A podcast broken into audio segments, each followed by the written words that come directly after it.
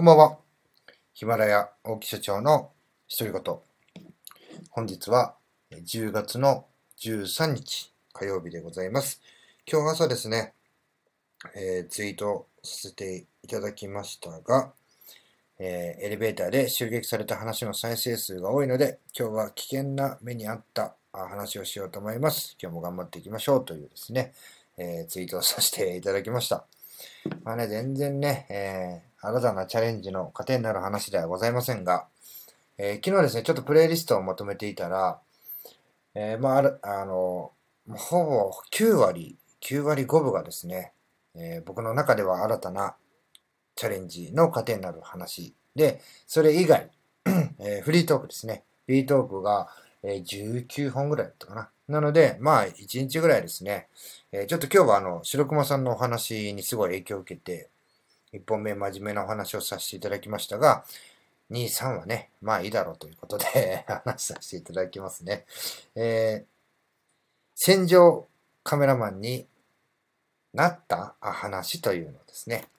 させていただきたいと思います。これはですね、あの戦場カメラマンで僕はね、実際戦場に行ったわけではないんですけども、実際ね、そういうような光景を目にしたという話でございます。ちょっとね、ここから先はですね、例えば食事をされてる方とか、えー、ちょっとね、不快に思われるようなあ 中身になりますので、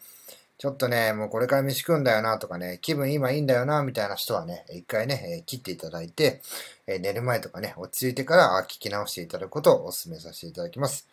あのー、私、まあ男だったらですね、誰でもあると思うんですけども、えー、まあ一人だったり、えー、誰かだったり、まあ、これはね、え2006年私が、え入院する3ヶ月ぐらい前の話になります。え私はね、何をしてたかと言いますと、まずクレーム対応のコールセンターの現場管理をしてました。で、え人の出入りが激しかった時期でして、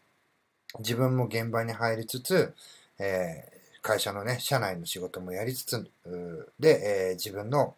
え起業するための勉強とかね、自分のやりたいこともやりつつだったので、まあ、ほとんど土日もなく、えー、ずっとね、会社にいるか現場にいるかっていうのの繰り返しをしてました。で、その当時ちょうどね、え上司をね、え倒してやるみたいなね、えことを勝手に思ってですね、えひたすら突き進んでましたので、まあ、あそれはね、え、その当時のお相手のね、え方もね、まあ、愛想を尽かすんですけども、ちゃんとね、あの、お金は持っていってましたので、まあまあまあまあ、働き盛りだし仕方ないかみたいな感じだったんですが、まあそんなことをですね、もうずっとやってましたね。休みないとか、もう会社で寝るとか。えー、で、で、ある時ですね、え私の、まあ、こうずっとね、コールセンターとかね、会社っていうのは座り仕事なので、歩く時間よりも座ってる時間の方がね、圧倒的に長いんですよ。で、フレーム対応ですので、ストレスも溜まります。で、ある時にですね、えー、もう私のあの、ゴールデンボールがですね、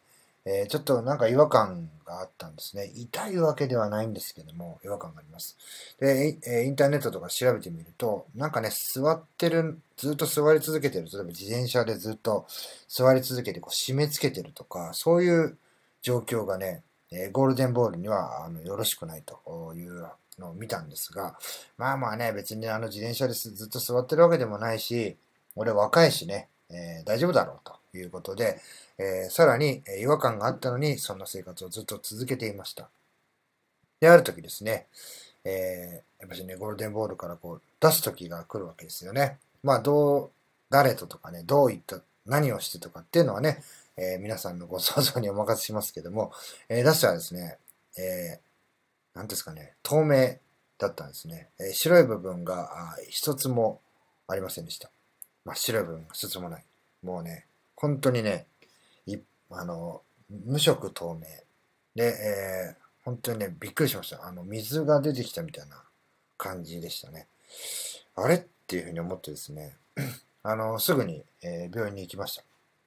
ちょっとね、まずいなと。なんかおかしいなと。で、あの、ずっとね、こう、違和感というか、あの、なんていうんですかね、なんかずっとこうね、ゴールデンボールをこう、ガーッとこう、下から押し付けられてるような感じっていうのがね、抜けなくてですね、もうまずいと思って、あの、近くにちょっと大きな病院がありますんで、大きな病院にね、えー、行きました。行ったらですね、えー、別室に案内されまして、えー、看護師さんからね、え、あの、顕微鏡なん、顕微鏡というかね、あの、こう、なんて、なんて言ったらいいの？二つ折りのですね、ちょっとこう、なんちょっと言葉で表現するの難しいんですけど、とにかくね、あの、顕微鏡、こミニ、小型の顕微鏡を渡されまして、で、これにですね、垂らしてくださいと。で、えー、どうやって？みたいな感じなんですけども。で、終わったら声かけてくださいね。まあ、要はね、一人でやれってことなんですよね。ああ、そうですか。で、えー、ここの部分に垂らしてください。ちょうどね、中心部分に垂らしてくださいということで、そこに垂らしまして、えー、終わりました。って言ってね、で、それも先生がね、こう見てるんですけども、ああ、ちょっとこれはひどいですね、と。あのー、もうね、その、まあ、今言っちゃいますけども、ゴールデンボールから出てくるものってのは、その精子ですよね。で、精子っていうのは、えー、まあ、おたまじゃくしの形をしてるんですよ。でね、ああなたね、これ見てごらんなさいって言ったらね、えー、見ました。これはね、あの、ひどいですよと。今どんな生活してるんですかっていうふうに聞かれたんですけども、とりあえずね、見なさいということで、顕微鏡をね、見てみたらですね、まずね、おたまじゃくしがこう元気にピューってこう、普通だったらね、こう走るですね。こう、丸っこいこう、まあ、テレビの画面を、まん丸のこう画面に、えー、所狭しとね、おたまじゃくしがピューピューとこう、要は泳いでるのが正常なんだと。で僕はね、こう、ずっと見ててもね、そんなね、元気なおたまじゃくしがね、泳いでる様子は全くないんです。そんなもん見えないですね。で、こうぐるっとこうね、あの、その丸いのをこう、顕微鏡をこう、角度を変えて見渡してみると、まずね、首がないとかね、えー、尻尾がないとかね、なんかね、もうなんか部分が欠けてるね、残骸がね、たくさんあるんですよ。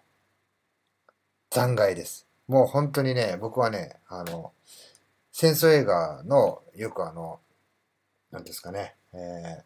ドラドーンとか有名なプライベート・ライアンとか、まあ、最近、最近っていうかね、えー、ブラックホークダウンとか、こう戦争に関連する映画で、まあ、人がね、こう戦争でこう撃たれてね、亡くなられてるようなシーンで人が倒れてますよね。足がないとか、胴体がないとかね、こう爆弾で吹っ飛ばされてしまったとか。もうまさにね、あ あいう光景でした。で、もう言葉も出なくて、ショックでね、ちょっと黙り込んでしまいましたね。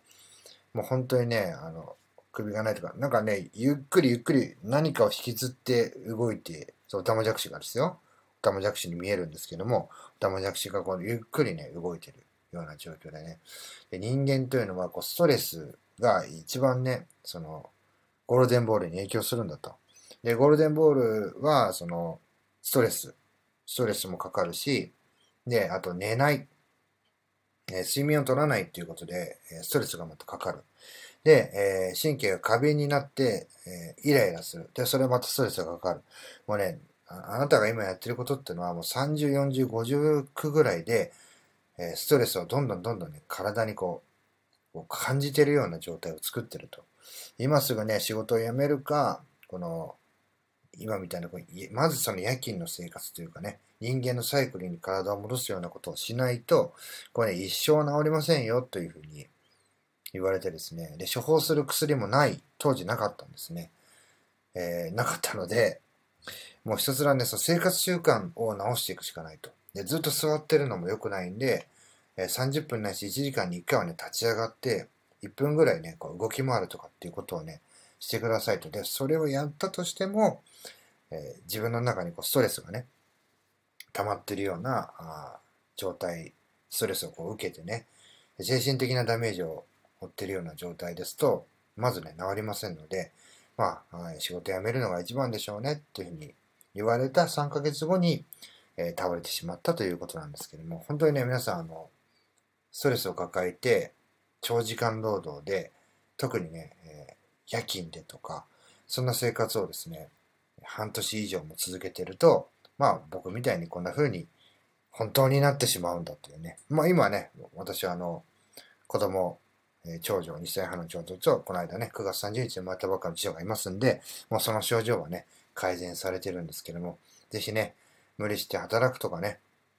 えストレスをたくさん抱えるような環境にね、身を置いてるとかっていうとね、まあ、少なからず、ゴールデンボールの方に影響がいきますんでね、気をつけていただきたいなというふうに思います。今日はですね、えこんな話をして終わりにしたいと思います。え最後まで聞いていただきありがとうございました。また次の配信で、真面目な配信でお会いしましょう。さよなら。